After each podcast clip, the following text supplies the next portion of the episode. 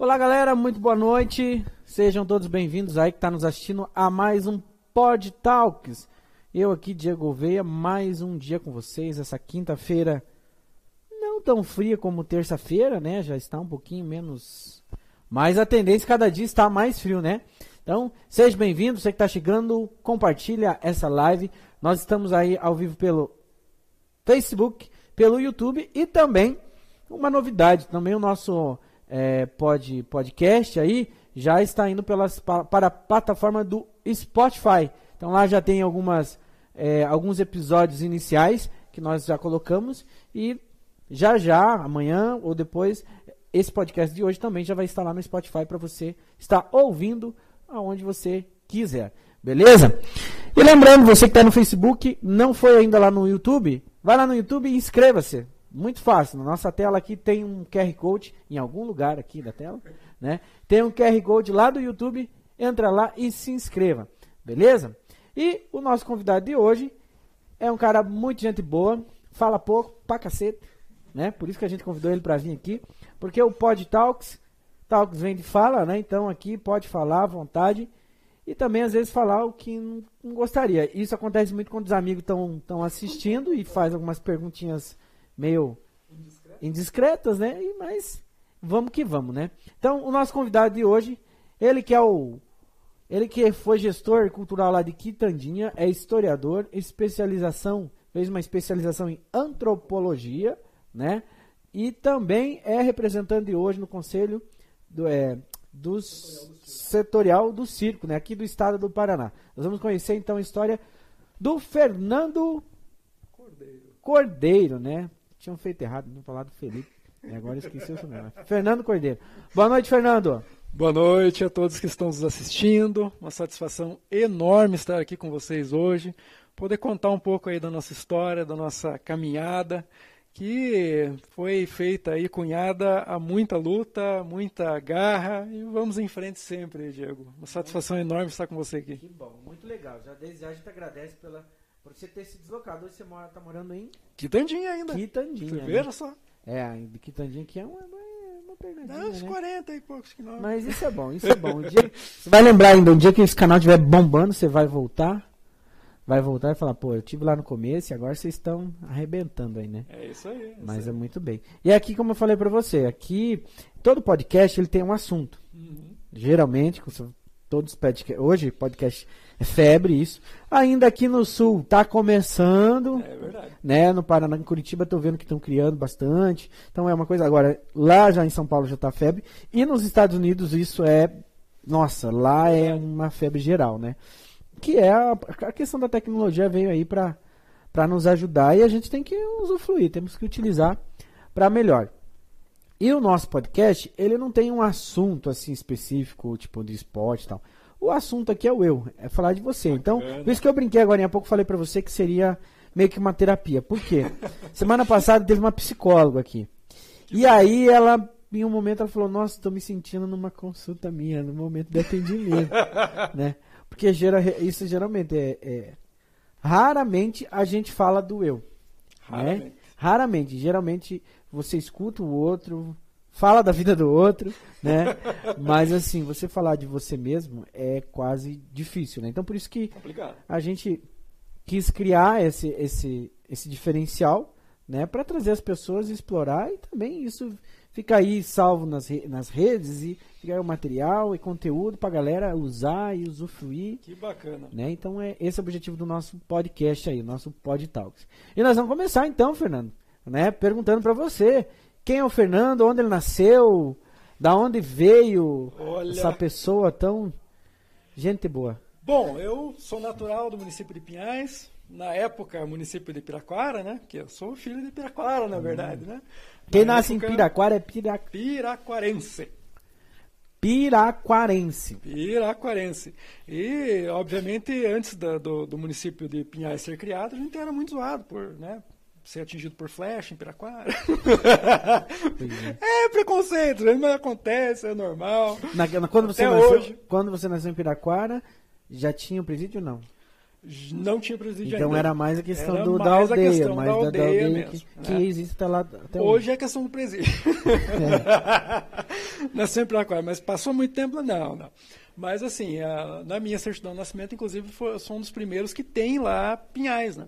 É que depois foi feito, foi, foi é, refeito. Peraí, mas Pinhais é mais nova que você. Como que você Pinhais tem na tua é mais nova do que eu. E no, na minha, na- no meu RG também tá Pinhais lá, como mas- nascido em Pinhais. Não, tá errado. Tá errado. E daí você olha embaixo, o registro, Mas como que você é no conseguiu? cartório de, de, de Piraquara. Mas como que você conseguiu isso?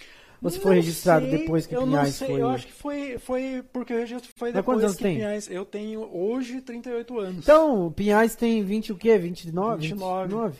Se- ente- Não dá para entender, mas hoje no- nos meus documentos, né, consta como nascido em Pinhais, quando era Piraquara, Pinhais era um distrito de Piraquara? Era um, era um bairro, como se fosse um bairro. Ah, ele era um bairro de bairro. Piraquara. É, e depois foi crescendo mais do que, né, foi se povoando, por causa da proximidade com Curitiba, né? E levou sorte, porque a parte rica de, Muita de sorte. Piraquara ficou com Pinhais. Exato. Pinhais Muito ficou com sorte. uma parte histórica, que acho que precisa ser... Né, Os trilhos de trem. é, precisa né? ser explorado mais. Acho que é um- tem um potencial gigantesco ali de Verdade. turístico naquilo ali, né? Mas é um olhar diferenciado de gestor ali e tal. Mas Pinhais ficou com a fatia boa de Curitiba e com a fatia boa de, Sim. de, de, de, de, Sim. de Piraquara ali. E nesse período que você morou lá em Pinhais, quanto tempo que você morou lá? Em Olha, Piraquara, né? rapaz, nesse, nesse período. Você Eu, eu, eu nasci lá, né? E morei lá até uns meus três anos de idade, assim. E daí, por motivos, os pais mudam pra cá, mudam pra lá, eu fui morar em, em Guarapuava. Então, eu morei em Guarapuava até ali os meus sete anos de idade. E daí, de Guarapuava, eu mudei para Palmeira. Né? Palmeira, aonde eu é, morei ali até os meus 12 anos de idade, 12, 13 anos de idade, foi aonde eu voltei para Pinhais. Então, a minha boa parte da minha formação a- a- é, fundamental assim, né, foi entre Guarapuava e, é, e, é, Palmeira. Então, assim, são duas cidades que eu guardo no meu coração. Não voltaria a morar em Guarapuava, porque Guarapuava para mim não é muito, ou é muito frio ou é muito quente, não rola voltar para lá. Mas é, Palmeira é uma cidade que eu tenho um amor muito grande. É uma, uma cidade que marcou a minha vida, o início da minha vida, da, da onde eu peguei gosto pelo estudo, pela vida acadêmica, foi lá. Né? Eu morei lá com uma tia minha, a Ivonete, inclusive deve estar assistindo aí a gente. E é, é, o marido dela, ele era advogado, estava estudando ali para ser juiz, e ele me instigou muito a estudar. Como eu mudei algumas vezes de cidade, então eu tinha muita dificuldade na escola, né? E por mudar de endereço demais, então você não tinha lá aquele entrosamento naquela escola para você criar um, um, um, uma interesa dentro daquela escola, né? E daí eu tinha muita dificuldade.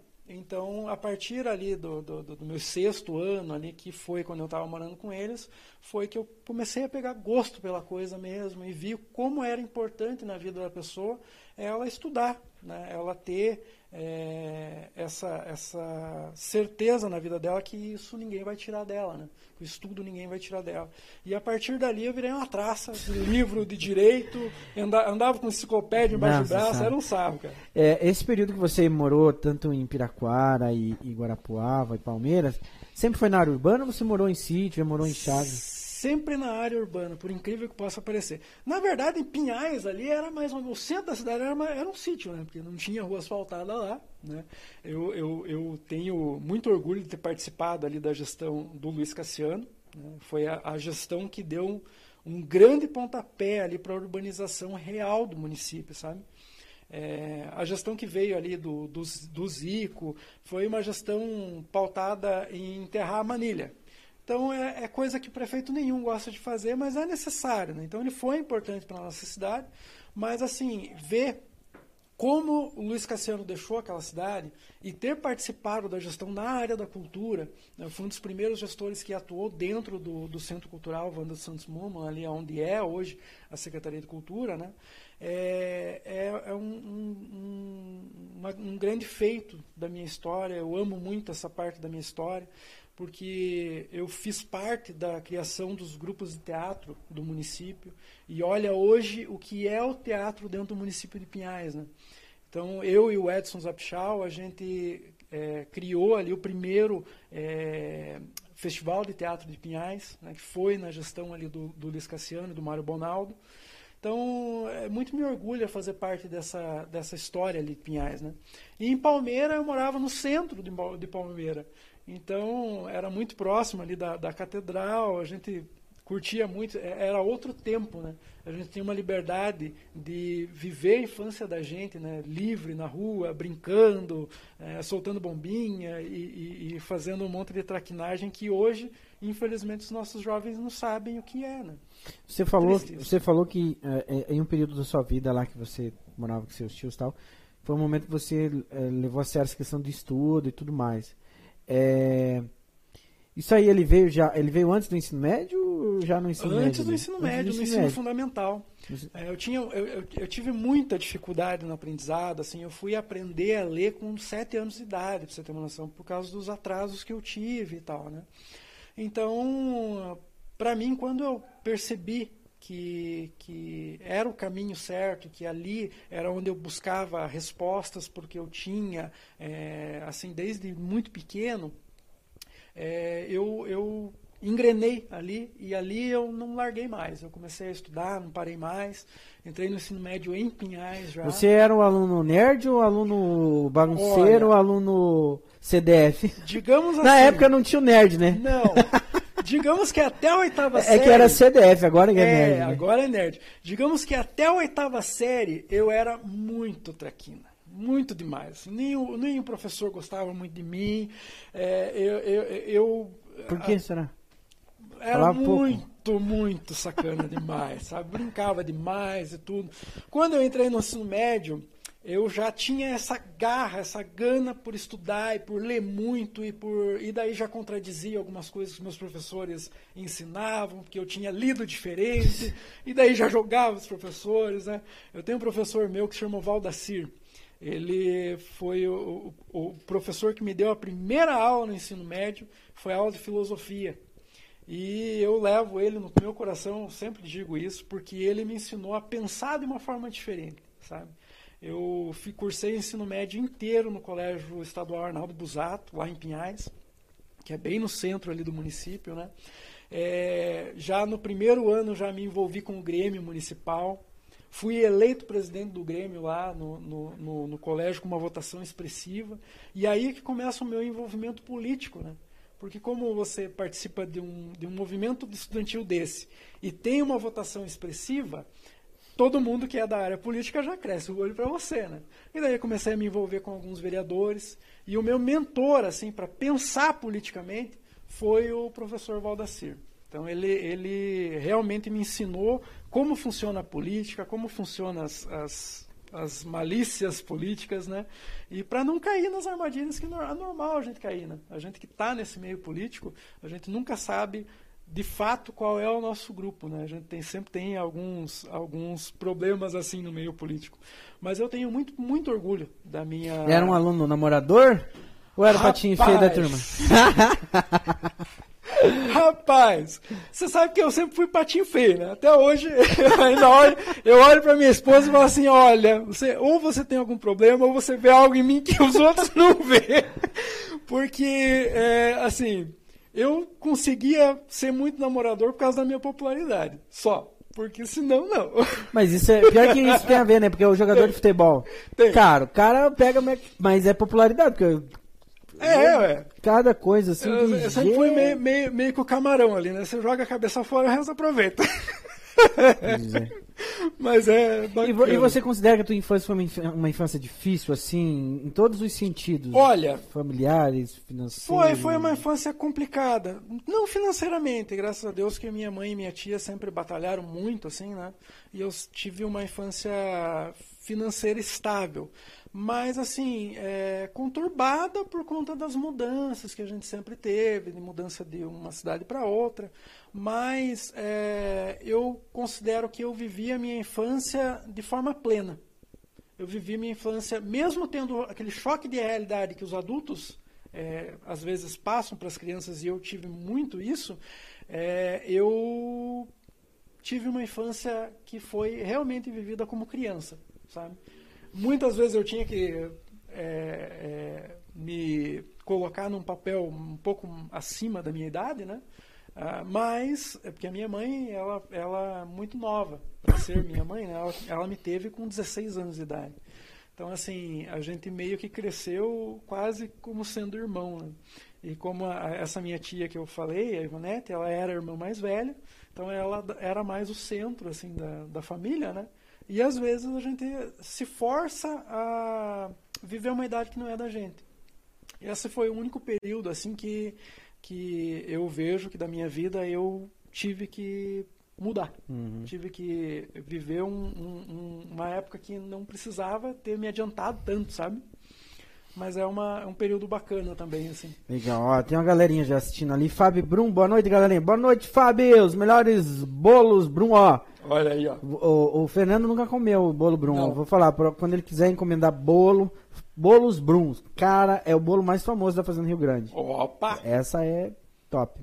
Heloísa Viana, estou em Quitandinha, Ferlindão. A Heloísa.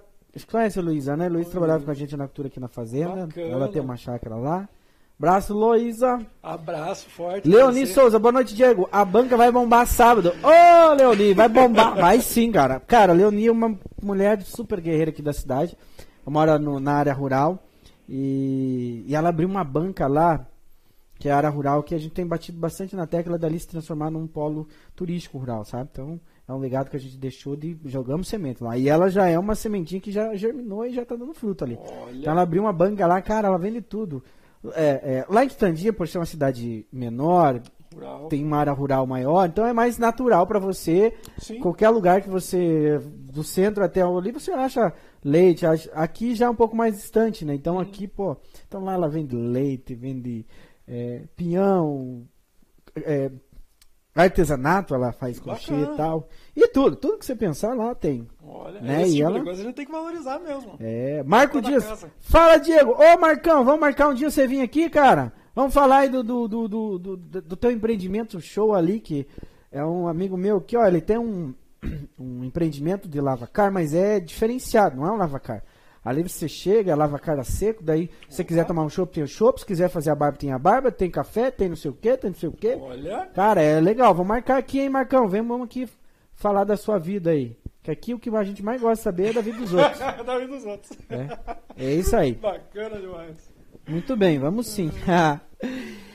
e continuando aqui, nós paramos lá na tua, no teu ensino médio. Daí no ensino médio, o que que vinha na tua cabeça? O que que você... Porque quando a gente entra no ensino médio, entra na fase da aborrecência. Pô, ensino... é. quando a gente tá no oitavo, a gente não vê a hora de ser os maiores, né? É. Chega no primeiro ano, você é o menor, porque tem o terceirão, né? Só que nesse período, o que que você vislumbrava? Ah, quando eu crescer, quando eu terminar o terceirão, eu quero ser isso. Você conseguiu Olha, ser... Cons... Ou não, mudou totalmente.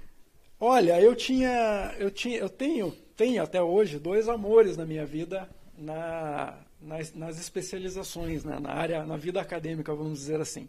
Eu sempre me interessei muito por eletrônica, informática, né?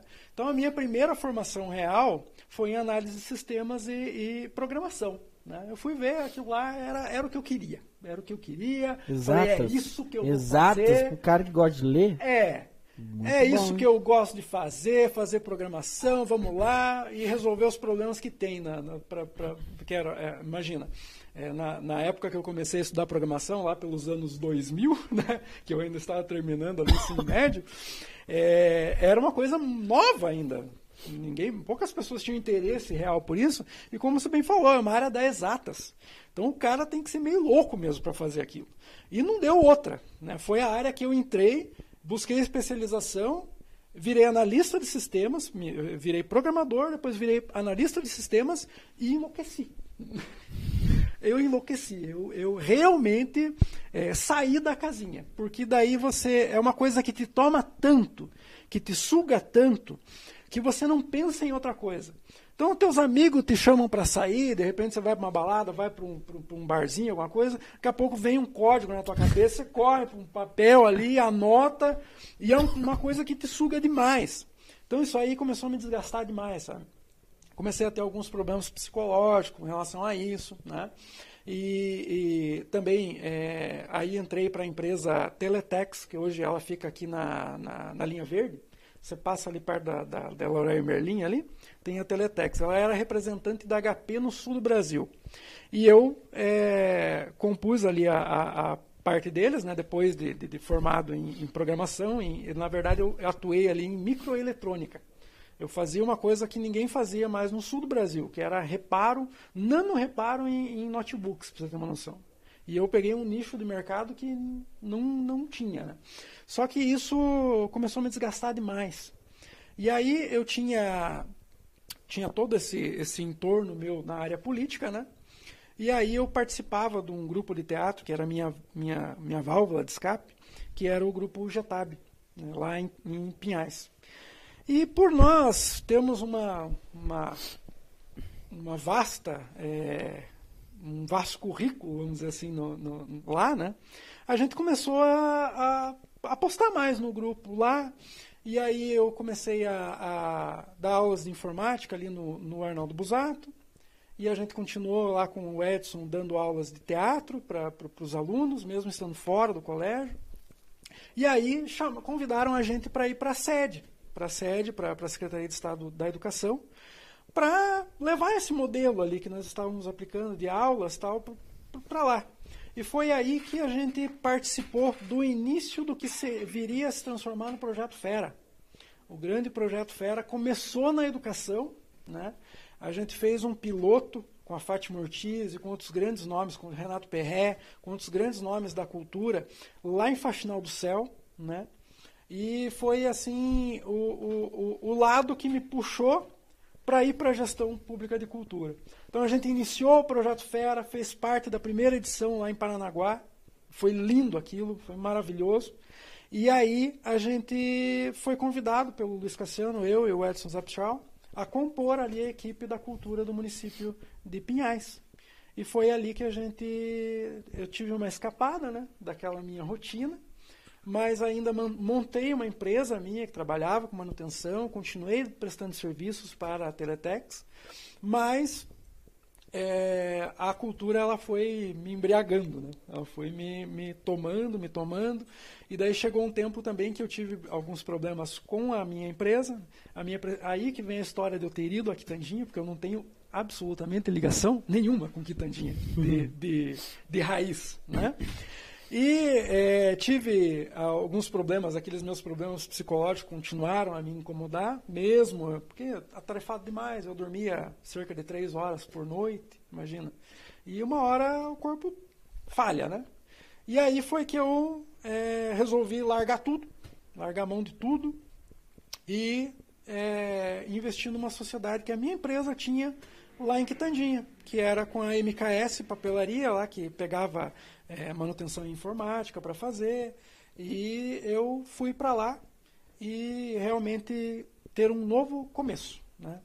E é, é, é, legal falar do porquê Quitandinha, porque assim, como eu era muito atarefado, no município inclusive, teve um dia que a gente tinha. É, uma loucura enorme e eu tinha equipamento para pegar em Quitandinha e não tinha quem ir pegar.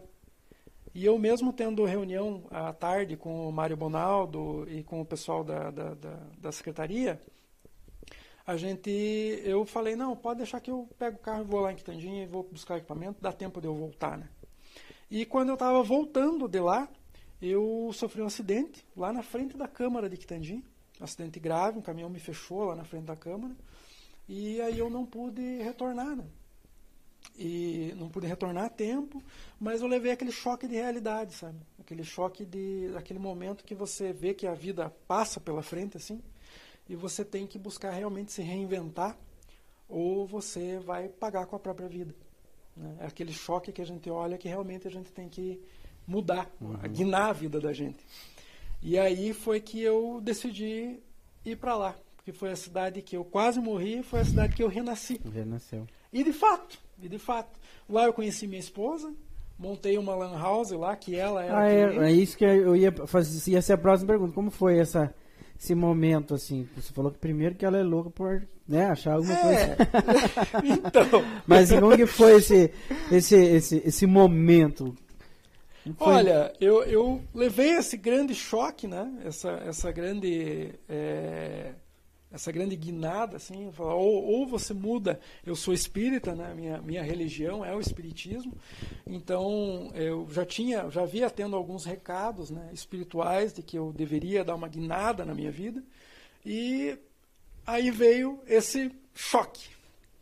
Aí, pô, para onde eu vou? O que eu vou fazer? Né? O que, que eu vou fazer? Eu vou, vou para Quitandinha, vou para Quitandinha, é lá que eu tenho que renascer. E foi aí que eu iniciei os meus estudos em história, né? é, mudei totalmente de, de, área de atuação e comecei a fiz lá uma lan house para poder me manter, né? Com, com, tive um sócio lá, me mantive lá nessa nessa lan house e aonde foi aonde eu conheci minha esposa. A mãe dela tinha uma loja de roupas vizinha ali a, a hum. loja e ela sempre estava por ali, né, e tal. E daí a gente pouco é, e a gente começou a, a conversar. Mas a nossa história, a nossa história ali, meu querido, é fantástica, dava um livro. Porque assim, a gente não começou a se envolver de cara. Eu tinha um amigo meu é, em Pinhais que ele trabalhava na Ceasa. E aí eu falei para ele, porra, amigo já de 10 anos, amigo de infância, né? Falei, pô, por que, que você não vai lá para pra Quitandinha cuidar da Lan House lá enquanto eu, eu tô fazendo outras coisas? Você vai, cuida da Lan House, fica lá e tal. E o meu sócio lá, ele tinha uma filha. E ele. E eu meio que comecei a me envolver com a filha do meu sócio. E levei esse, esse meu amigo para lá, né?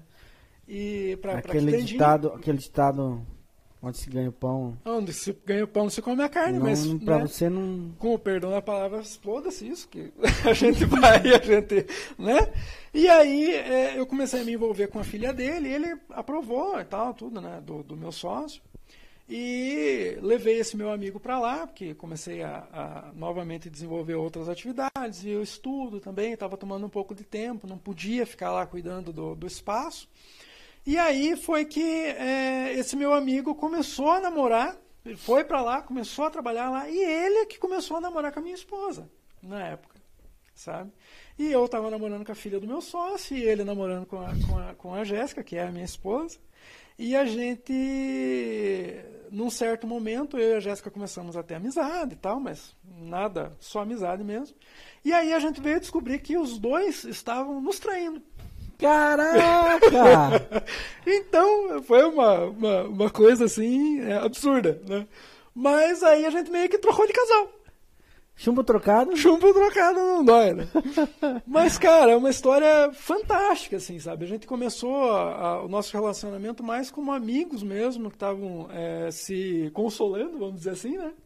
E estamos aí hoje completando 13 anos de 13 casar. Anos. História de anos. novela. Mandar uma carta lá pro Renato Gaúcho lá da 98. Essa daí. Bem narrada, Essa dá um conto. Dá um conto. E aí a gente. É, mas a gente namorou por três meses, cara. A gente namorou por três meses. Assim que a gente decidiu realmente, ó. Ela tinha 17 anos na época, eu tinha 24 anos, então era bem mais velho que ela, né? E a gente deu a louca assim, falou, vamos, vamos tentar estou tentando mudar, você está tentando é, uma nova vida também, sair de Quitandinha. Aí a gente se casou e voltou para Pinhais. Uhum. Voltou para Pinhais. Aí a gente tentou montar lá um negócio nosso lá, ficamos um bom tempo lá. Aí nós fomos morar para Campo Largo. Né? Campo Largo, eu comecei a trabalhar na Assembleia Legislativa do Estado, fui assessor lá da deputada Rose Litro, né, enquanto eu estava em Pinhais. Aí, como eu era ativo político em, em Pinhais e, e, a gente sempre foi uma posição séria, mas uma posição ferrenha. Né? E você sabe como funciona, né? A política, muitas vezes as pessoas levam para o lado pessoal. Então eu comecei a ter muitas ameaças lá. Né? Algumas, algumas, mexia com alguns vereadores que não eram lá flor que se cheirasse. Né? E a gente decidiu sair de, de, de, de, de Pinhais, né? coração partido, resolver sair de Pinhais e para Campo Largo. Lá compramos uma casa lá, uma casa onde ninguém sabia onde que era, ninguém tinha endereço, para a gente não ter problema, porque a gente já estava tendo algumas ameaças, né? Tivemos, é, iniciamos vários processos judiciais por conta desses, dessas situações, mas infelizmente a gente resolveu, pelo bem da nossa família, né? Minha esposa ficou grávida, inclusive, para ajudar, né, nosso primeiro filho. E aí a gente passou um bom tempo lá, e eu como assessor daí do, do deputado Paulo Litro, né? E passamos até, até ali a gente começar a, a, defender e a se inteirar da política do município de Quitandinha, que foi aonde eu passei os últimos quatro anos, com muito orgulho também. É, você foi uma das testemunhas ali das conquistas que a gente teve, isso sendo um município pequeno, né? Uhum. a gente conseguiu levar o nome do município num patamar que, de reconhecimento. E isso muito, traz muito orgulho para a história da gente, para a caminhada da gente. É espelho do que você fez aqui na Fazenda Rio Grande, sabe? Eu hoje tenho orgulho muito grande de ter amigos como você que pegaram a história e falaram assim: não, eu não vou deixar a história moldar. Eu, como historiador, né, falar um negócio desse é, é porque é real. Você ou vê a história passar ou você molda a história da forma que, que é te dada as ferramentas. Você busca as ferramentas, você vai e faz a história mudar.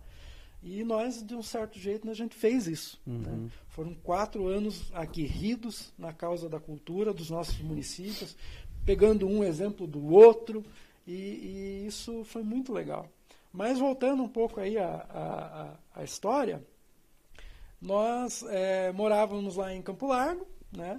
História, é, é, cidade que eu gostei muito assim de, de morar, uma cidade que hoje eu carrego uma cidade bem gostosa de morar, né? Muito boa, muito bonito. Assim, hoje eu tenho eu tenho um orgulho muito grande da Lindamir que está hoje lá na, na, na, gestão cultural de lá, é, me tratar como padrinho cultural de Campo Largo. Você imagina, sabe? Isso é uma coisa que, que ninguém tira da gente essas uhum. construções, né? E, e a gente passou um bom tempo lá.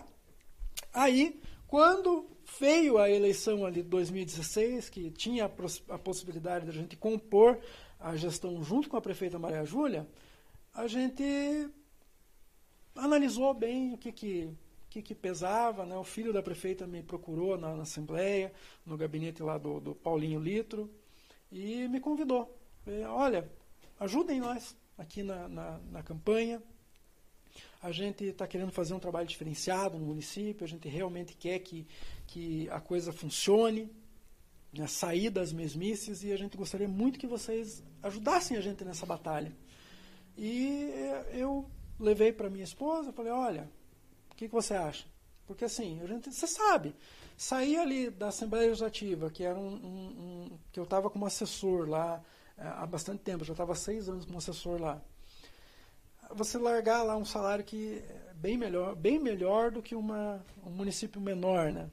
Aí você fala assim, olha, mas é pro bem dos nossos filhos também, né? Vai crescer num município menor, num município que, que eu vou ter a possibilidade de dar a educação que eu tive para os meus filhos, né? Assim, bem mais lenta, bem mais aquele, aquele ritmo do interior mesmo, bem mais seguro, né? E a, a gente, enfim, deu, foi lá conversar com a, com a prefeita Maria Júlia, que na época era candidata, e decidimos aceitar a proposta dela. Fomos, tivemos uma campanha complicada, uma campanha bem batalhada, e fomos vitoriosos ao lado dela, é algo que também muito me orgulha, porque foi uma mulher muito guerreira na história daquele município, é uma mulher muito guerreira na história daquele município, né? foi a primeira prefeita de lá, foi a primeira vereadora, e a gente começou a, a, a minha esposa lá era sempre é, é, amiga dela e sempre defendeu ela lá pela postura da mulher, é, pelo envolvimento da mulher na política, que isso é um papel muito importante. E eu sempre trabalhei como coadjuvante nesse cenário político de Quitandinha, né? sempre atuando ali como, como assessor, né? colocando o, as, as pautas interessantes que minha esposa deveria bater, as críticas interessantes que ela deveria colocar no ponto político. E aí ela foi crescendo, o nome dela, a repercussão dela. Hoje ela é dona do maior grupo de, de, de, de, Facebook do município. O grupo que mais tem credibilidade dentro da cidade é o grupo dela. Leva informação com qualidade para as pessoas, né? E que hoje é a oposição, né? porque a política é isso, e leva críticas construtivas de como a coisa tem que funcionar no município, né? que é o nosso papel na política, né, Diego? Sim. Diferentemente se a gente está na posição, na situação, a única diferença que eu falo sempre para as pessoas é que dentro da situação você não sai para a mídia para falar. Mas você entra no gabinete do prefeito, você entra na sala de reunião e você briga também. Você só não briga né, fora. Mas você briga tão enquanto e até mais. Porque E você é mais brigar, ouvido muitas vezes, né? muitas vezes, porque você está brigando por algo que você pode fazer a diferença. Uhum. Fora, como oposição, você briga e joga palavras às vezes ao vento. Dentro não, gente. Dentro a gente tem que falar e assinar embaixo. Né? E a gente tem que fazer a- acontecer. Senão a oposição cai pelo da gente. E essa e você aí a gente falou historiador, quando aí em que parte desse tudo isso aí? Que você entrou para um grupo de teatro, ainda você estava na área de, de, de- de sistemas. Isso. É, muita coisa aconteceu de forma simultânea, né? E aí a história? Entra Muita em coisa- hora ali? Muita coisa, inclusive, quando eu, quando eu comecei com a minha empresa eh, e estava na gestão do município ali de, de, de Pinhais, foi que eu comecei a namorar com a história, né? Eh, foi que eu comecei ali a ter interesse e, e- e daí comecei a iniciar em um curso em EAD, né? que isso na época era grande novidade, né? um curso de à distância. Né? Muito, muito, havia muito preconceito, né? Pô, mas você não está enfrentando um curso acadêmico que vai lá. não- mas é- é, eu vi o outro lado, que o esforço era todo meu. O esforço era todo meu. Se eu queria estudar se eu queria aprender algo, era eu que tinha que ir atrás. Porque eu não tinha um professor ali me cobrando, não tinha eh, necessidade de cumprir carga horária naquele específico horário todo dia, não. Eu tinha as aulas que eu tinha agendado lá, que eu tinha que, que, que percorrer, e era da minha vontade aprender. E eu acho que não há estudo melhor do que aquele que você tem vontade de estar lá para aprender. Porque daí a coisa flui, né? Você está lá com interesse de saber sobre aquilo, né? E eh, a- a- me formei ali em 2008, né? É, o, o ano ainda que eu, que eu me casei, então foi um ano de muitas, muitas construções, assim, né? Muitos, muitas mudanças bacanas. Então, é, sou um apaixonado, sempre fui um apaixonado por história. Né? Sempre fui um apaixonado por filosofia, sempre amei a forma, a saber a forma com que as pessoas pensam, como elas chegam no resultado que elas chegam. E é muito bacana isso, e principalmente a gente trabalhar isso na política. Né? A gente é, entender como o ser humano opera na política. E foi aí que, durante o, o, o, a minha passagem ali pelo governo da Maria Júlia, em Quitandinha, foi que eu busquei a minha especialização em antropologia. Sabe? E é, é, é algo esclarecedor. É algo que você abre os teus horizontes, sabe?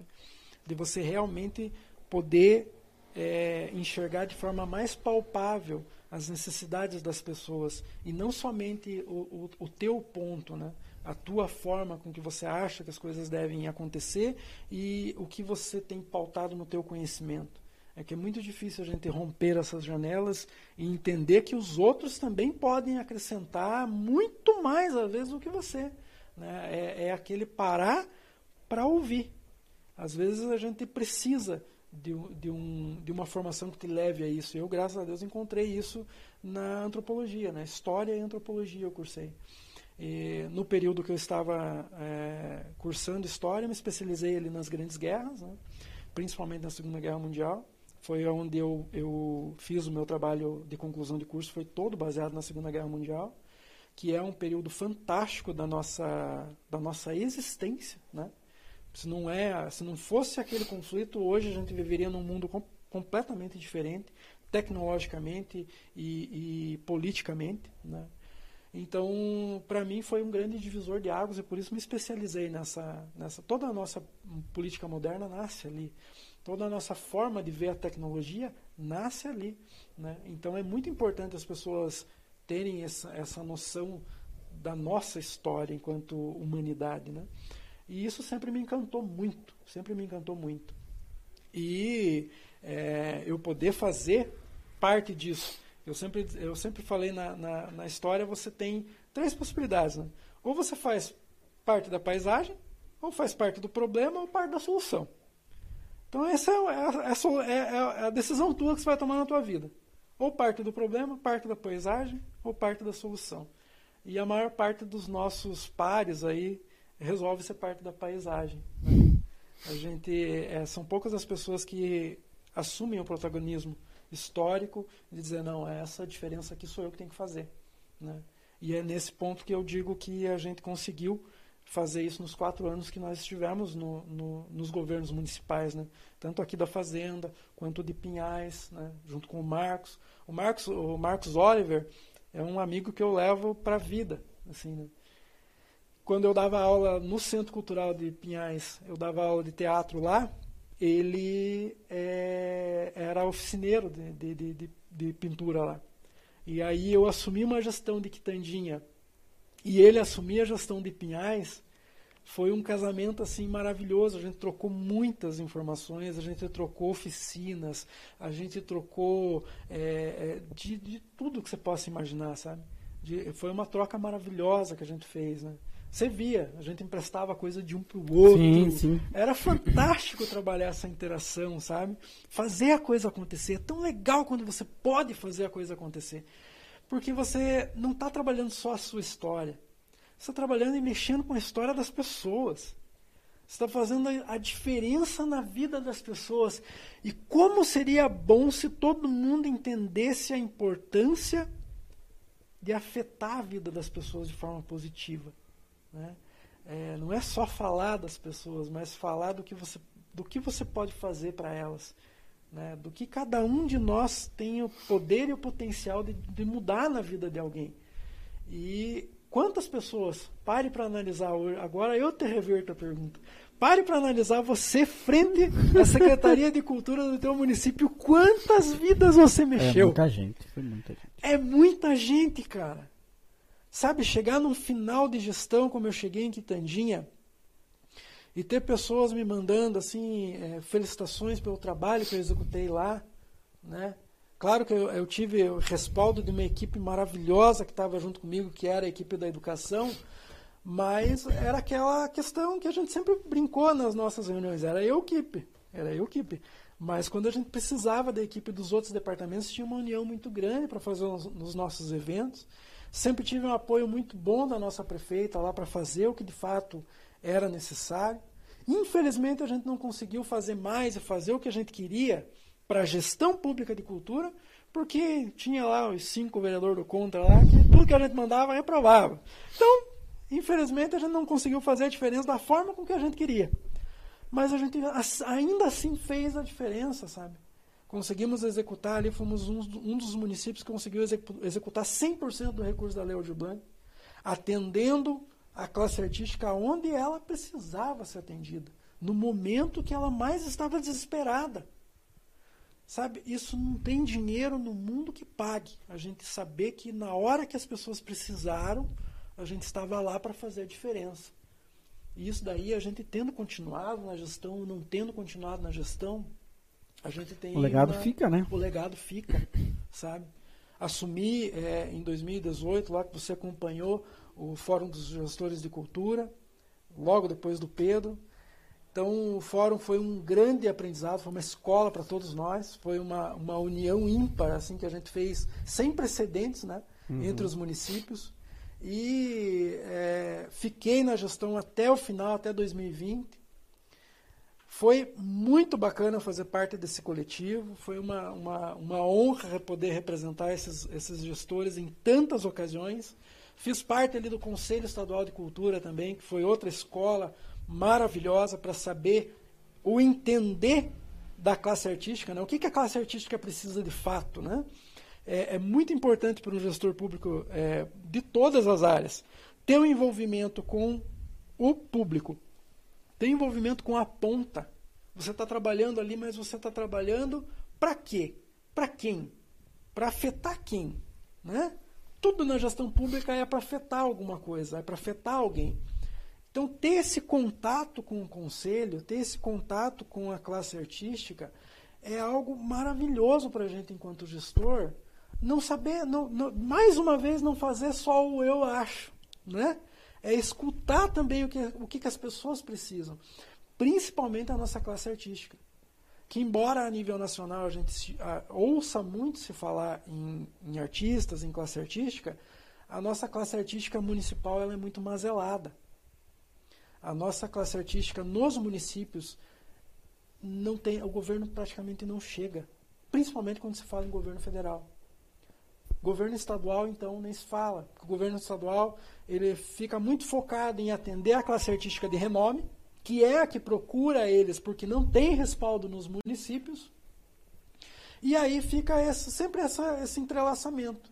O governo trata com classe artística de renome, artista pequeno vai procurar o seu gestor municipal e não tem respaldo nenhum, porque não tem, não tem estrutura, não tem verba, sabe? Não se entende o quanto é modificador a cultura na vida das pessoas.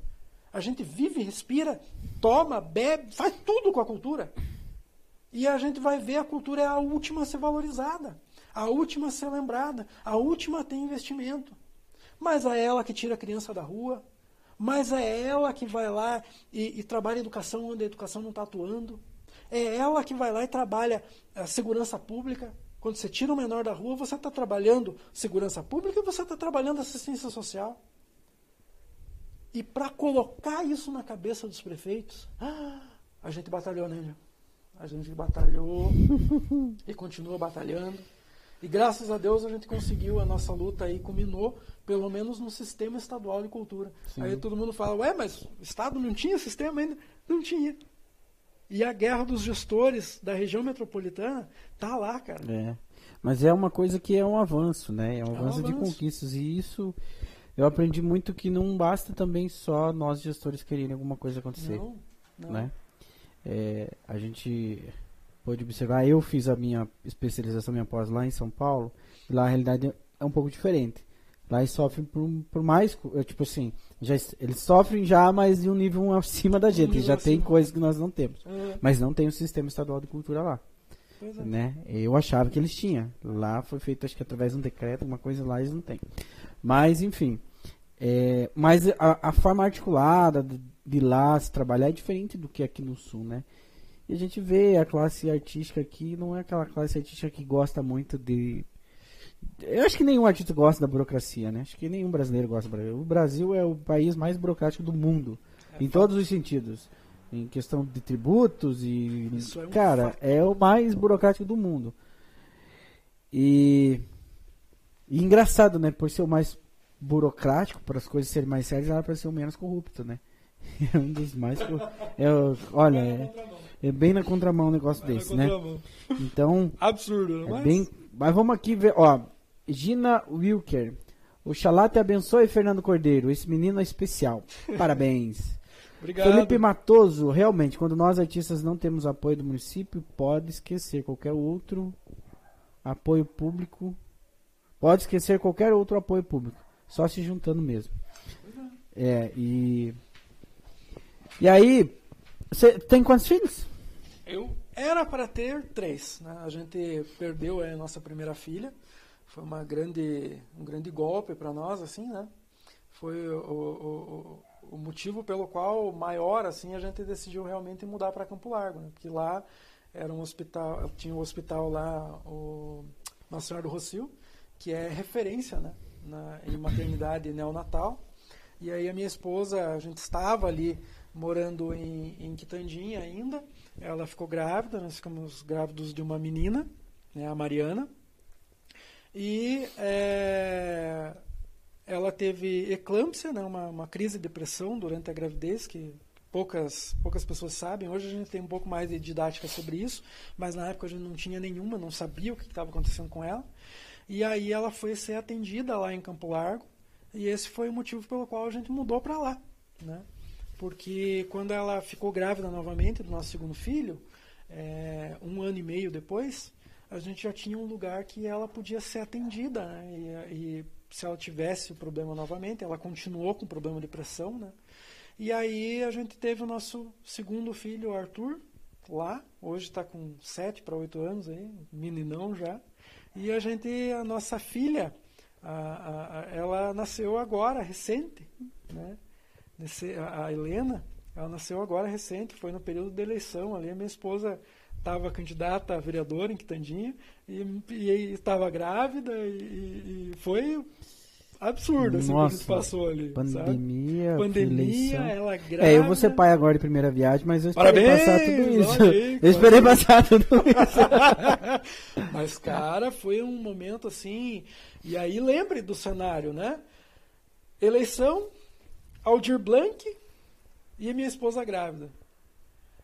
Eu auxiliando municípios, eu sozinho auxiliei ali 62 municípios no estado do Paraná, com relação ali às situações que ocorreram da Lei Aldir Blanc questão de decreto, você via ali as reuniões que a gente fazia, tentando orientar, tentando correr atrás de informação, porque às vezes a gente também não tinha informação uhum. sobre o que estava acontecendo e estava trabalhando sobre a nossa interpretação. E aí minha esposa grávida, é, tive ali algumas crises de estresse que absurdas que né, não tem não tem ser humano que aguente na verdade você imagina durante o dia eu acordava ia para o meu departamento das 8 da manhã às 5 da tarde recebendo ligação de gestor. Encerrava o expediente, ia para casa poder escrever projeto de lei e escrever os meus decretos do meu município, e estudar e mandar para o jurídico e dialogar com o jurídico, chegar no outro dia no município, na, na, na, né, e ainda ter que cuidar de, de olho na esposa, ver se nada estava acontecendo. Ah, chegou uma hora que você não aguenta. Surta. Né? Surta, né? Fui parar no hospital umas duas vezes tomar injeção na, na veia lá para acalmar os anjos, porque não, não adianta. Você, você realmente chega no limite. Então, assim, eu cheguei no final da gestão Maria Júlia, eu não sabia se eu chorava de alegria ou tristeza, eu não sabia. Sabia que eu tinha que chorar, porque, rapaz, é, é umas situações, assim, sobre-humanas que a gente estava passando ali, sabe? Você viveu a campanha aqui, é, você viu ali como, como foi diferente, né? E daí, assim, a minha esposa teve um grande baque, né? Porque ela não foi eleita, ela, ela foi uma das únicas indicadas ali pela prefeita, apoiada pela prefeita, teve uma, uma quantidade irrisória de votos e a gente vê justamente no cenário que ela não podia sair de casa. Né? Ela fazia a campanha dela é, é, online, né? mandava pelo WhatsApp, conversava com as pessoas, mas na hora de competir com o vereador sacana, que não estava nem aí para a pandemia, que ia de casa em casa, e falava assim: ah, não, você vai votar na Jéssica? Ah, ela está eleita, vota em mim. E daí ela não poder ir lá defender o voto dela, ir lá dizer: não, não estou eleita não. Né? Ela sofreu com, com um efeito que o, o Ratinho falou para mim uma vez, a gente saiu na reeleição do Beto Richa, a gente saiu em comitiva com o Beto Richa com o Ratinho? Eu estava lá na Assembleia Legislativa e o Ratinho Júnior chegava em toda a Câmara Municipal e ele falava assim: Olha, vocês podem estar achando que eu estou eleito, né? É, na época ele era candidato a deputado estadual, vocês podem estar achando que eu estou eleito, mas não vão nessa não, eu quero que votem em mim. Vota em mim, não adianta votar no Paulinho, Paulinho Lito também estava candidato, não adianta votar no Paulinho, não, vota em mim aqui, porque você fica nessa de, ah, voto no Paulinho porque o, Ratinho Júnior está eleito, daí vai chegar no final não tem voto nenhum. E ele brincava muito com isso, e é um cenário real, né? O excesso de confiança, ele também é, é algo prejudicial né, numa campanha política. E ela, não que ela tivesse tido esse excesso de confiança, mas que também atrapalhou, mas ela. Maior exemplo que isso é a última eleição para senador, Roberto Requião. Pois é, excesso de confiança. esse, esse levou para a vida. E olha que ele já tinha uma vida pública, política de. Absoluta. Cara, né? muito tempo. E ele jamais esperava o que aconteceu, né? Pois é. Foi um negócio assim que ele já estava com a eleição ganha e estava mesmo. Tava. Ele ia ser o eleito ali. Na verdade, quem seria eleito era ele e o Beto Richa. Sim. E na última semana que estourou aquele troço contra o Beto contra Richa. O Beto, daí aí a dobradinha, ah, já inverteu. Foi o Arnes e o Oriovisto que nem tava nem cotado pra sair. Oriovisto. Um absurdo. Quem era o Oriovisto, é... gente do céu? É... Eu, quando olhei o nome desse é nome. Mas é isso, a política ela é dinâmica. E... Ela é dinâmica demais. E eu, assim, lógico, eu, eu vivi na pele isso e. Pois é. Vivi uma vez, de uma forma, uma forma de experiência, e depois vi uma outra forma mais sofrida, mais dolorida, por você já ter a experiência e, e ter cometido alguns erros, enfim. É, mas, é, realmente, é, eu falo, as pessoas. Estar no meio político, cara, você tem que estar, você tem que ser muito, sangue muito sangue frio, muito sangue frio. sabe? Porque não, é, é, ser sangue frio, porque se você não é, você não. Não vai. Não consegue não, viver não, no ambiente, né? Não Vamos consegue viver real. no ambiente, não, não, não consegue se eleger. Se você tiver coração igual tipo eu, tenho, tenho esse defeito, eu sou mais coração que razão. E aí na política isso aí é né? Faz é, parte. É, é a receita certa para você mas, ter problemas. Mas pelo menos a gente ainda dorme com a cabeça tranquila, não. Exato, isso que eu falo E o teu, teu menino que você falou que tem 7 anos, você se, em algum momento você olha pra ele, putz, eu tô me vendo ali, Rui. É, você se Rapaz, vê. Ou ele não tem nada a ver com você? Não. O pior é que ele sou eu. É. Aí falaram que é proibido fazer clone e eu consegui fazer um clone meu. Porque, rapaz, em tudo. Em tudo, moleque, é, é teimoso igual, é tudo muito parecido, fisicamente. É impressionante. Bom, pelo menos aí. Coitadinho, né? Mas enfim. Né? É, pra ele, mas pelo menos aí, né? Já não, a, a piadinha de, de ah, é, mas quem que é o pai, não, né? Esse já rapaz, eu já tenho, já tenho que chegar ao contrário. Você assim, você tem que fazer um DNA para provar se a mãe é a mãe dele. Porque não. Não, não, não, não. É, é difícil. Não acha traço da mãe dele assim, né?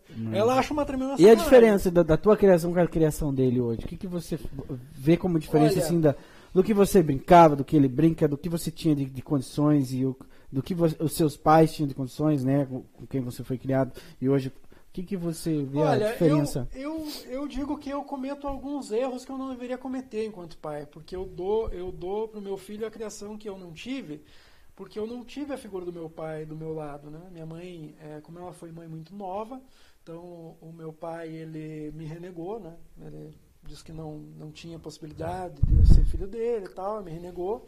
Então eu não cresci com a figura de um pai. Então, por isso a importância daquele meu tio, quando ele chegou junto com a minha tia e me colocou uma postura de, de pai ali do lado, de, de alguém que tinha que me fazer crescer, né, que tinha que me fazer entender como funciona o mundo, é, e que o mundo não é bonito, ele não é agradável como a gente pressupõe, como a juventude de hoje acha que é, né, que o mundo é só rosas. É, hoje eu vejo que eu erro um pouco com o meu filho nessa questão de de ter uma postura um pouco mais é, maleável. Eu tento impor realmente a, a, a, postura autoritária, que a criança precisa disso. Né? Eu hoje, como antropólogo, eu posso dizer com toda certeza que a criança ela precisa de uma postura firme. Né? E erra aquele pai que diz que vai dar para a criança a infância que ele não teve, que vai ficar enchendo de mimo, que vai fazer. A criança ela tem que trabalhar a decepção na vida dela. Então a gente, eu e minha esposa, a gente tenta muito, né, dar aquele choque de realidade no nosso filho, mostrar para ele que as coisas não funcionam da forma com que ele quer, mas da forma com que tem que ser, né? A gente dá aquele chacoalhão, põe de castigo, é, priva das tecnologias, priva das coisas que ele gosta de fazer, porque a gente entende que, que, que a criança tem que trabalhar com, com a decepção. Né? Senão ele vai crescer, vai virar um adulto depressivo, que não vai saber lidar com o término de um namoro, que não vai saber lidar com uma nota baixa numa prova, vai se matar por causa de uma nota baixa numa prova, vai largar uma faculdade. Então ele tem que saber que a, a, a vida ela tem seus altos e baixos. Né? Mas ainda assim eu entendo que eu, eu peco um pouco nisso, porque eu, eu, eu quero ser o pai presente que eu não tive. Então a gente acaba sendo algo que a criança precisaria menos, né? Ter aquele, aquele, aquele ser menos grudento, menos afetivo, né? Que infelizmente é difícil a gente falar isso. Né? Como um pai vai ser menos afetivo? Mas é, é o papel do pai. Você não está ali para ser amigo. Você está ali para ser pai. Você está ali para passar para o teu filho a criação que ele merece, que ele vai levar para a vida dele.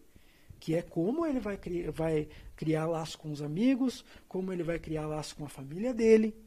É esse o teu papel de pai. Não é só dar mimo, não é só mostrar o mundo maravilhoso, não é só mostrar as coisas boas que há no planeta, não. A gente tem que trabalhar impactando a vida dos nossos filhos, né?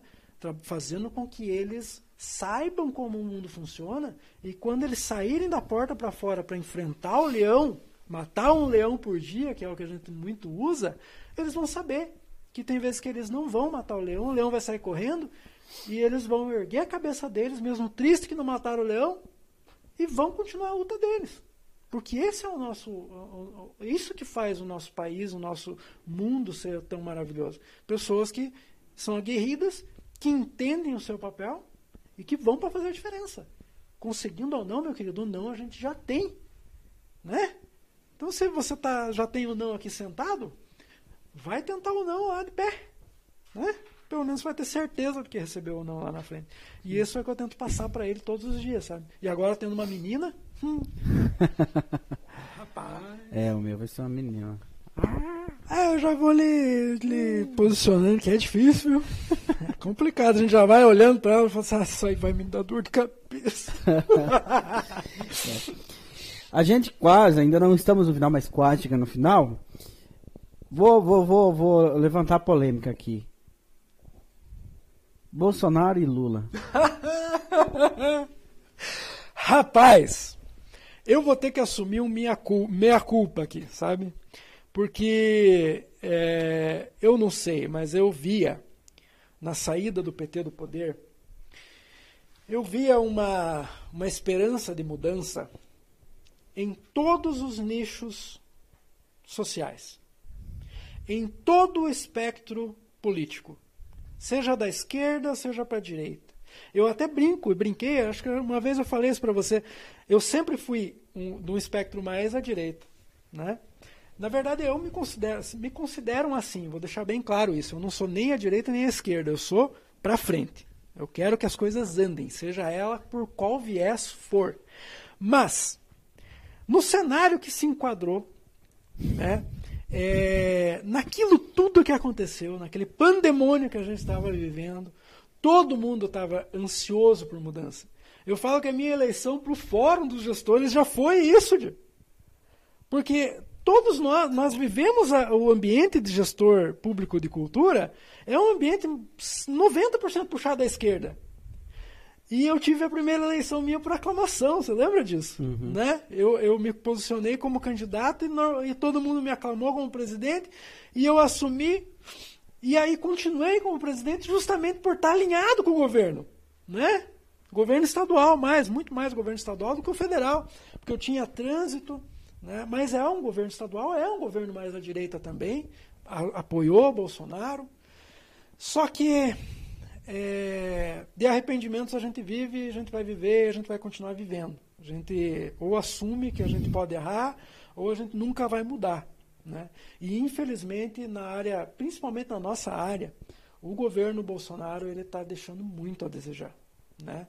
E é, hoje eu participo de muitos movimentos que são declaradamente à esquerda. Eu continuo me mantendo neutro, faço parte do movimento Recria, um movimento nacional. Eu fui o único gestor do estado do Paraná escolhido para participar de um curso a nível federal que era gestão é, em tempos de crise. Né? Fui escolhido, batalhei, participei do curso, é, concluí o curso até o final e esse curso criou o movimento Recria. Um movimento que foi já colocado, lançado à esquerda, justamente por estar contra o Bolsonaro. Mas assim, eu me posicionei neutro nessas, nessas brigas. Porque assim, eu sei que há muitos defeitos no governo Bolsonaro, mas houveram muitos acertos. Isso a gente tem que reconhecer. Muitas áreas, não fosse a pandemia, elas teriam tido um boom muito grande. Assim como no governo do estado do Paraná a gente vê esse reflexo. E lá na frente, eu vou te dizer com categoria, com categoria, a briga vai ser muito bonita. E se um terceiro lá atrás? Rapaz, coitado desse terceiro. Olha.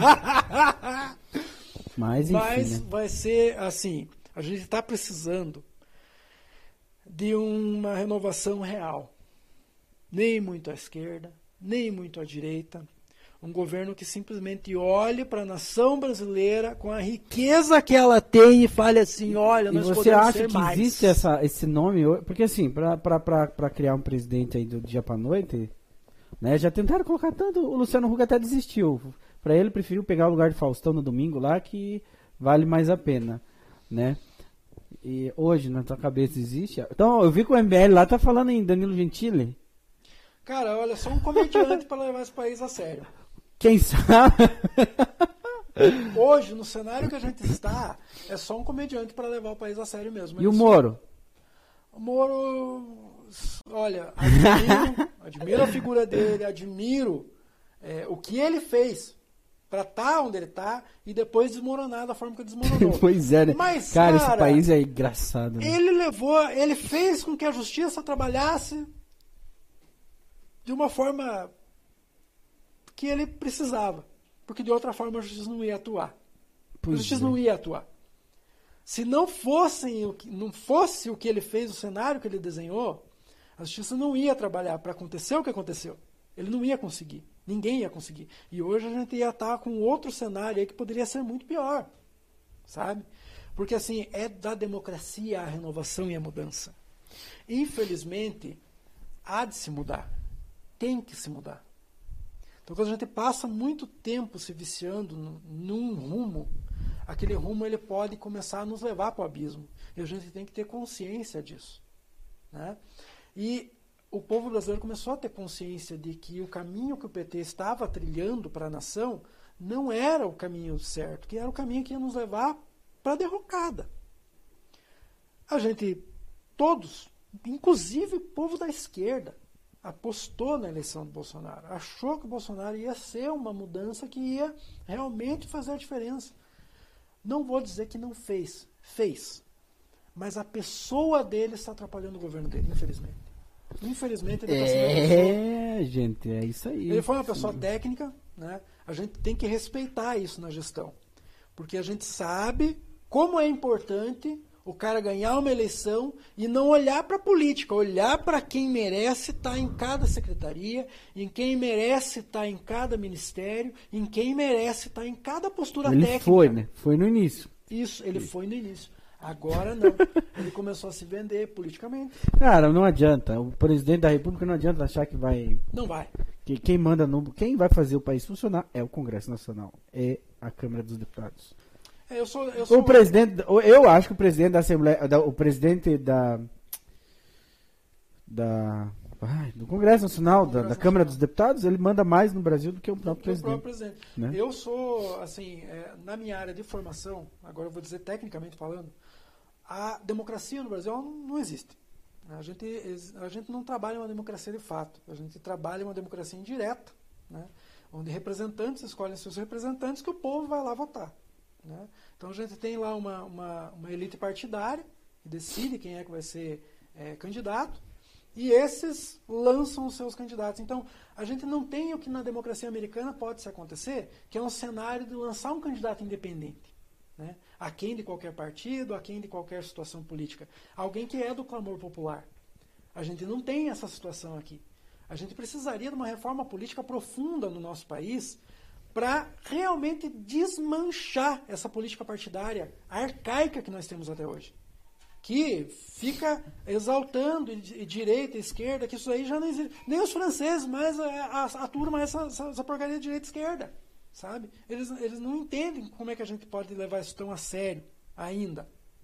Lá entrou fascismo, filho, matou todo mundo, ninguém mais quer saber dessa merda. E aqui ainda, ainda o povo não aprendeu com isso. O povo não aprendeu que esses extremismos, eles fazem mal para a saúde democrática. Então nada pode ser mais à esquerda, mais à direita, nada. Tem que ser tudo realmente democrático. E nós não temos um cenário na nossa política que faça a democracia funcionar nas vias de fato. Nós precisamos de uma reforma política que realmente funcione.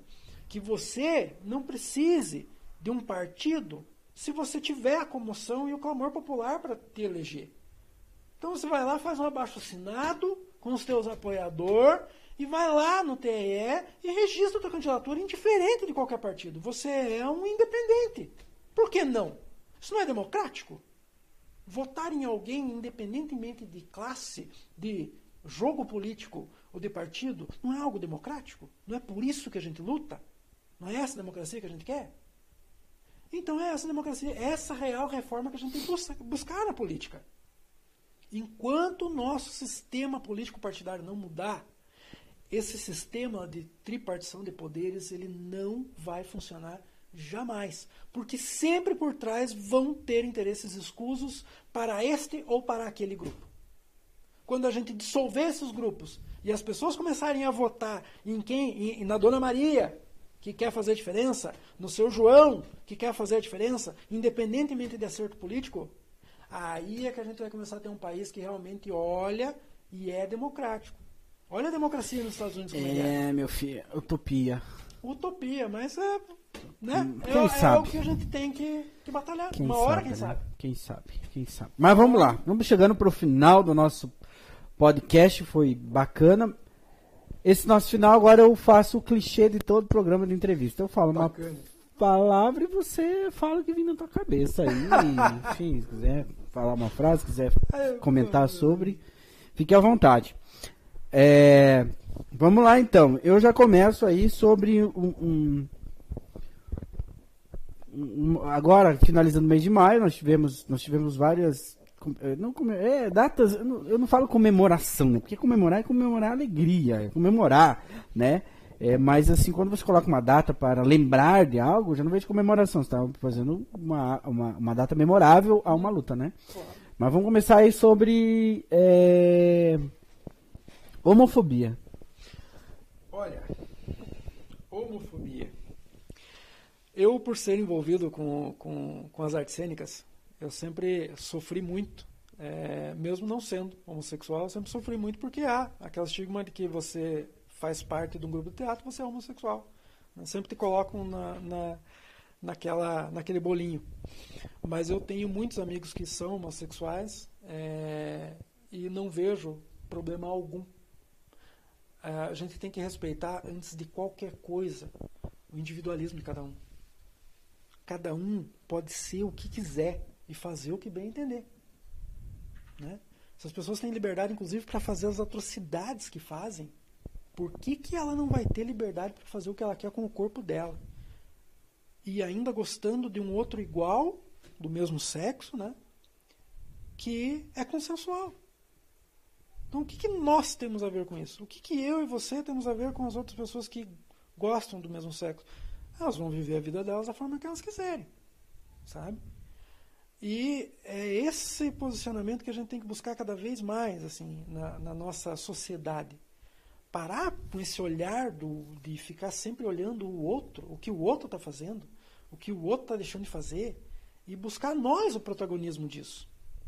Porque uma, agora falando na técnica teatral, quando você muito assiste e muito palpita, você é espectador. Você não é coadjuvante, você não é pro- protagonista, você não faz parte da história, você faz parte da paisagem. Porque dar palpite na vida dos outros não muda a história de ninguém. Você chegar na frente de um filme e falar horrores, porque esse filme é ruim, você não vai apagar esse filme. E isso também não vai te fazer protagonista desse filme. Então, cada vez mais, nós, enquanto seres humanos, temos que buscar o protagonismo das nossas vidas. E assim a gente vai fazer algo diferente pelo mundo. Eu vejo que os homossexuais eles fazem muito mais diferença porque eles têm uma batalha, uma luta para travar que os deixa em evidência. E isso atenta muita gente. Pessoas que querem ser protagonistas e que não têm competência de ser. E aí só fazem apontar o dedo. Muito bem, esse é o Fernando. É, intolerância religiosa. Olha, eu venho de uma religião que é espírita, né? Eu sou espiritismo, espiritista, mais é, voltado ao, ao umbandismo, né? É, eu acredito no espiritismo com uma força maior, então não acredito em nenhuma religião que personifica o divino, né? Não é porque você vai chegar numa religião e alguém vai falar, olha, Deus veio para mim e falou que você tem que fazer isso. Não, pera lá. Por que o intermediário? Eu posso falar com o meu Deus. Não preciso de intermediários. Então eu acredito numa religião livre. Numa religião onde você tem que pregar o bem sem olhar a quem, sem demagogias. Começando por pregar o bem para você mesmo. Porque se você trabalha, entra para uma religião e não vive o que você acredita, e não faz aquilo que é necessário para que você vivencie isso que você acredita, você está vivendo uma hipocrisia na sua vida e você está envenenando a tua alma. E a partir do momento que você envenena a tua alma, nada de bom vai sair de você. Nada de crítico positivo vai sair de você, nada de construtivo vai sair de você. E a religião é isso. É você criar o seu templo dentro de você mesmo. Não é porque eu não vou numa igreja, não é porque eu não frequento um terreiro de umbanda, não é porque eu não frequento um espaço que eu acredito menos do que você. Eu posso acreditar até mais, porque eu estou vivendo e carregando o meu tempo dentro de mim. Eu estou vivenciando e fazendo o bem real. Primeiramente a mim. Primeiramente criando visões positivas do que eu posso fazer de positivo para mim. Se eu não puder trabalhar eu positivamente, como que eu vou poder ajudar você? Se eu não tiver estruturado, como que eu vou poder trabalhar você, trabalhar o que você precisa? Como que a gente faz um prédio sem alicerce? Então eu nunca vou poder ter um prédio em cima de mim se eu não for um alicerce forte. E a religião ela tem que ser isso para as pessoas. É mais uma vez aquela questão da homofobia, que é também religiosa. O preconceito religioso ele é muito grande. Porque as pessoas olham, porque ah, você não acredita no que eu acredito, então você não presta. E na verdade, no momento que você usa esse argumento, quem não presta é você. Se você julga o outro, porque o outro não acredita naquilo que você acredita, o errado é você. O amargo é você, quem está julgando é você, e quem não está vivendo a sua religião é você. Então, assim, crie o seu tempo positivo dentro de você e aí você vai viver a sua religião, seja ela qual for. Natureza. Olha, é da nossa natureza. Parece que é da nossa natureza ser contra ela, né? Parece que tudo que a gente faz é, atinge a natureza de uma forma negativa. Eu acho e eu penso é, isso agora na minha visão de historiador. Olhando a história do mundo, né, a gente vai conseguir ter um consenso entre a preservação do nosso meio ambiente e a nossa tecnologia.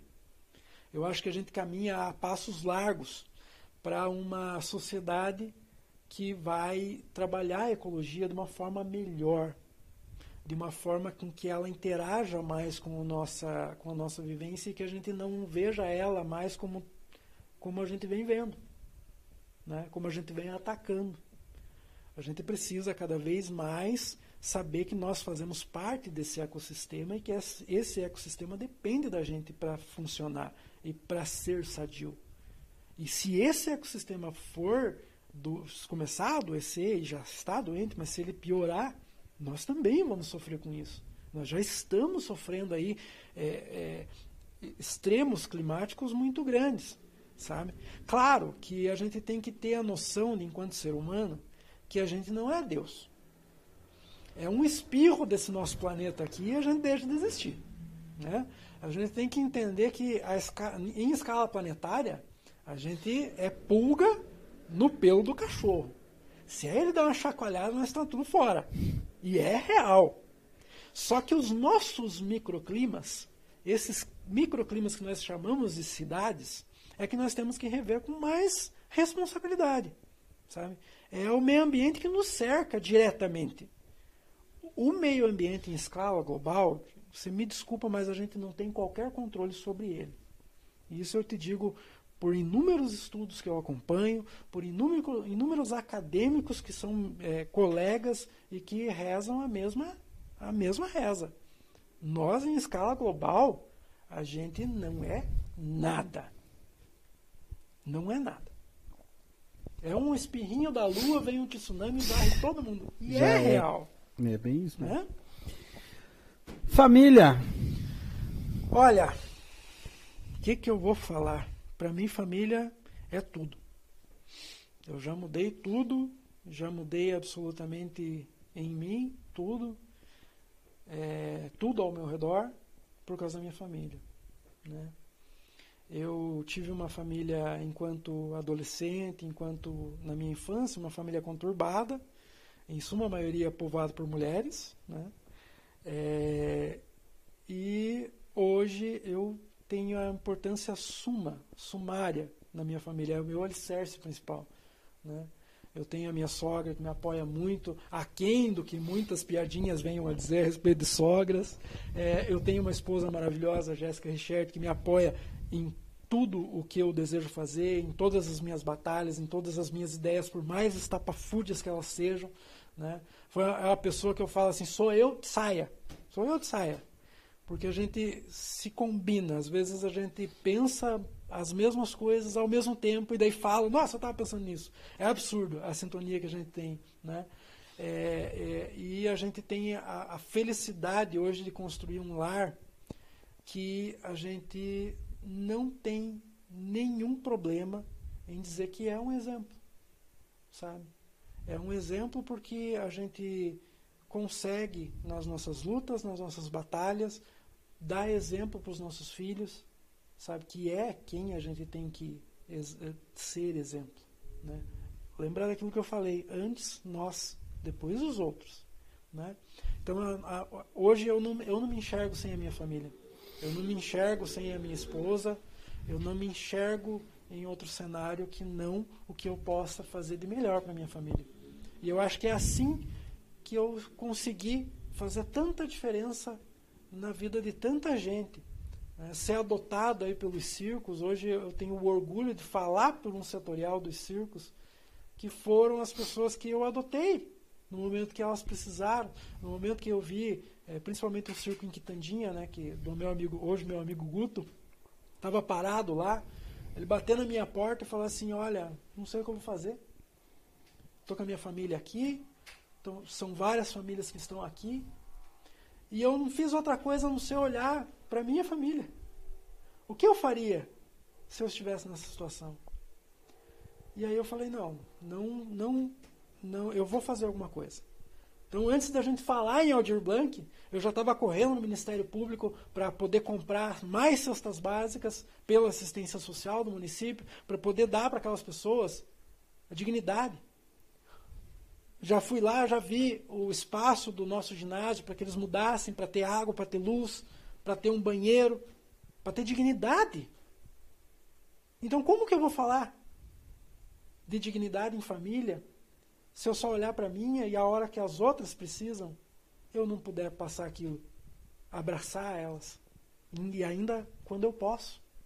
Como que eu poderia fazer isso? Eu não poderia fazer isso. E isso me levou a ser adotado aí pelo setorial dos circos. Né? Hoje eu tenho o nosso querido amigo Márcio Zanquetin, lá, que é do Circo Zanquetin, que é, é, é uma referência no estado do Paraná e que foi a pessoa, eh, foi uma das lideranças que veio me indicar e você vai ser o nosso representante lá no Conselho Estadual de Cultura para a área do circo. Porque eu nunca vi, em anos de carreira, eu nasci no circo, eu nunca vi ninguém batalhar tanto como você batalhou e conseguir as coisas. Que batalhar só na fala, a gente sabe que é política, né? Mas ir lá e conseguir é outra coisa. Então família é muito importante. Mundo pós-pandemia. Admirável mundo novo. Né? Tão sonhado Será? e esperado. Será que as pessoas. Olha. Porque já durante a pandemia já era pra gente ver um outro tipo de ser humano e cada vez a gente vê que cada vez pior. O que, que eu posso falar para você que não vai causar um grande choque? Mas eu penso que quem não se cuida quem não cuida do outro, acima de tudo, quem não se cuida para cuidar do outro, esse não merece viver. Que merecimento uma pessoa dessa tem? Se eu não tenho olhar para com o meu próximo, se eu não consigo pregar o maior de todos os ensinamentos, que é amar o seu próximo, como é que eu vou ser capaz de me amar? Como é que eu posso amar as outras pessoas se eu não me amo? Então, essa foi a grande lição, a grande sacada dessa pandemia. Muitas pessoas muito amadas foram embora. E eu falei várias vezes, eu perdi muitos amigos. Você sabe da proximidade que eu tinha com, o deputado Recalcate, que veio a falecer.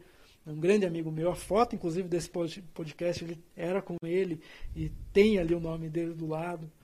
Né?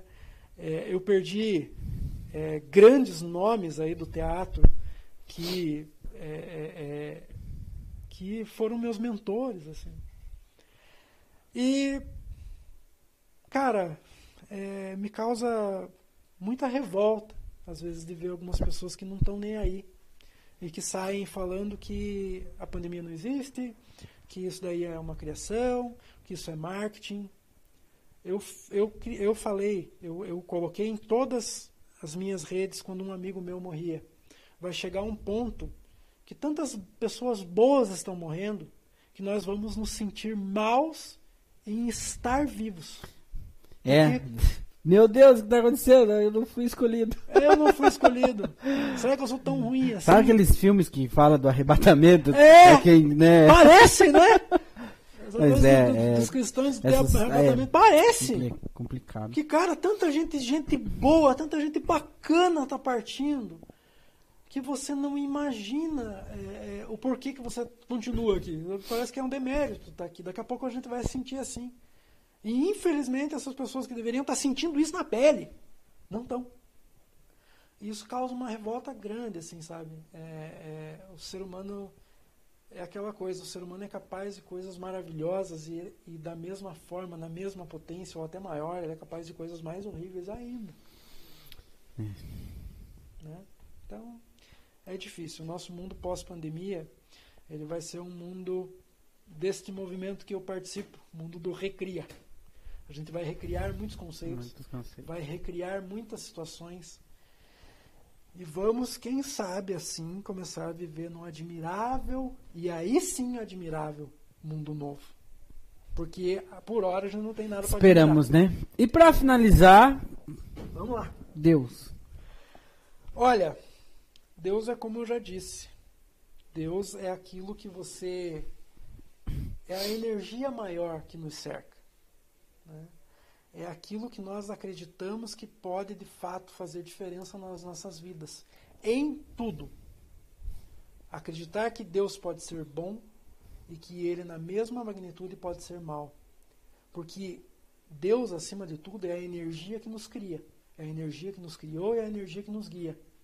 Então, não necessariamente ela tem que ser boa e não necessariamente ela tem que ser mal ela tem que ser o caminho que nos guia a ser algo melhor. Então, se você acredita num Deus, seja ele lá qual for, acredite na potência que ele tem em mudar a sua vida. Seja trazendo dificuldades, seja trazendo coisas boas. Aprender a lidar com o bem e com o mal é o que vai fazer o ser humano algo melhor. Nós precisamos saber que nós temos que conviver com, o lado bom e com o lado ruim. Assim como o pai e a mãe estão ali do lado do filho para puxar a orelha na hora que precisa, esse tem que ser nossa, o nosso entendimento de um Deus que funciona na nossa vida. Um Deus que pode ser extremamente bom, trazer, trazer maravilhas para as nossas vidas, mas na hora que a gente pisa na bola, é aquele Deus que não vai deixar você dormir à noite. É aquele Deus que vai deixar você virando de um lado para o outro no travesseiro para você refletir sobre o que você está fazendo na sua vida. Então, esse é um Deus que eu acredito, um Deus que não é personificado em nada. Ele não é personificado num padre, num pastor, em ninguém. Ele é aquele Deus que está te envolvendo a todo momento. E esse é que vai fazer a presença na sua vida, esse que vai fazer a diferença na sua vida diferente do que você acredita. Muito bem. Gente, foi muito bom o papo de hoje aqui com o Fernando. Fernando, quero Bacana. agradecer aí pela sua participação. Você viu que a conversa lá. Alastra, né? É alastra e, e como eu te falei, é uma terapia. A gente fala ter, é mesmo. mesmo assim, se a gente for falar de tudo, a gente fica dias e dias aqui, principalmente com o Fernando que fala pouco. Mas é isso aí, gente. Se vocês quiserem ouvir novamente esse podcast, vai estar já nos próximos dias aí disponível no Spotify e também está nas, nas nossas redes sociais, no YouTube, que é no canal PodTalks, no nosso Facebook PodTalks também, e lá no Instagram também, se você ainda não nos seguiu, entra lá, dá essa forcinha, segue a gente, que a gente espera cada dia mais estar tá, tá aumentando e chamando outras pessoas para vir aqui também contar um pouquinho da história e compartilhar aqui um pouco do que, do que acha, né, Fernando? Então, com certeza. Quero agradecer aí novamente, se você quiser dar os seus. Com certeza. Agradeço muito, enormemente, como você bem disse, é uma terapia, gente. É uma, tempera... é uma terapia. Maravilhoso você poder refletir sobre si, sabe? nesses momentos tão conturbados que a gente vive, é legal você parar um momento, tanto para contar a sua trajetória, quanto para reviver ela. E ver tudo o que você passou, o que tem relevância para ser contado.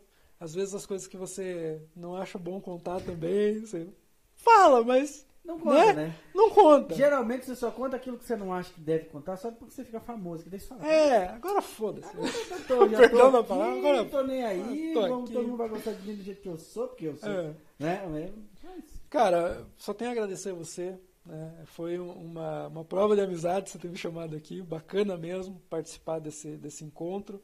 Foi um privilégio muito grande participar da gestão pública de cultura do teu lado, poder fazer a diferença. É, eu acho que nós vamos ter muito ainda a construir lá na frente e vamos continuar com a nossa batalha, vamos continuar com a nossa luta, porque eu sempre falo isso, a luta pela cultura é uma luta justa, é uma luta por pessoas que precisam e seja o que for, nós vamos, nós vamos fazer, é, continuar nesse caminho. Nós vamos continuar nesse caminho. Muito bem. Muito, bem, muito obrigado mesmo. Obrigado a todos que nos escutaram e nos aturaram até agora. Né? Legal, gente. Muito bem. Então, semana que vem estaremos de volta. Semana que vem a gente vai ter um dia mais. Nós, a partir de semana que vem a gente se encontra na terça, quarta e quinta. Tá? Hum, a partir, nós vamos aí ter o horário certinho, acho que vai ser a partir das 8 horas da noite. Então será às 8 horas em ponto. Esses primeiros a gente sempre anunciou 7 e meia da noite. Não tem como, né? Vai, vai. Né? 7 e meia da noite pra gente mais né? Mas a partir de semana que vem, terça, quarta e quinta, começamos aí, vamos iniciar o mês dos namorados, né? Então, em alguns programas a gente vai estar com casais falando da história do, é, então, a gente começa terça-feira que vem com o Marcelo Pisibilski e a Tânia. Pode me chamar aí com a Jéssica também, é, tem história é, boa. É, o, o, Marcelo, é, eu acho que é um dos artistas do Paraná hoje que está mais. Que, que, é, que pessoa? que pode estar, tá, assim, tá num patamar de vida. Em assim, ascensão, né? Ascensão pessoal mesmo, né? Às vezes Cara... é reconhecimento. E ele, para ele, pô, ele tá sendo reconhecido muito, assim, mas acho que a ascensão pessoal dele tá muito lá em cima, mas ele tem uma peça fundamental na vida dele, que é a esposa dele. Então, por que melhor Verdade. a gente contar da vida, de como que é, contar das histórias engraçadas. Eles têm uma história engraçada para contar do casamento, que ele, né, não vou dar spoiler aqui, mas eu vou fazer eles contar de uma história muito engraçada do casamento deles. Isso na terça-feira. Na quarta-feira aí nós vamos ter também um casal artista, são atores, que é o Felipe, que está nos assistindo, e a Aline, vão estar aqui também. E na, ter na quinta-feira eu não tô, tô, tô, esperando a resposta aí da, da, da, dupla, mas enfim. Semana que vem que vai bacana. ser vários. E aí, nos próximos semanas também outros casais que, que possam vir aqui contribuir e a gente saber mais da vida deles. Beleza, gente? Então, agradeço imensamente vocês, agradeço a galera da produção, do Léo, da, da Tati também. E eu não posso deixar também de agradecer a Som e Cia né? Pô, sempre eu esqueço. Hoje eu não vou esquecer. Só em si, é, tá no momento de pandemia, então é difícil fazer uma festa, né? Mas se você tem um mercado e precisa de carro de som, caminhão de som, contrate a Som e Cia, que eles são uma empresa show de bola no ramo aí de, de, do, de som e, e, e, e, sonorização de festas e eventos. Legal? E também a Set Frame Produções. Vocês, produções, produtora, né? Se vocês precisarem aí de uma empresa de marketing e publicidade é com a Set Frame. Beleza, gente? Então, muito obrigado. Boa noite a todos vocês e até semana que vem, se Deus quiser. Tchau, tchau.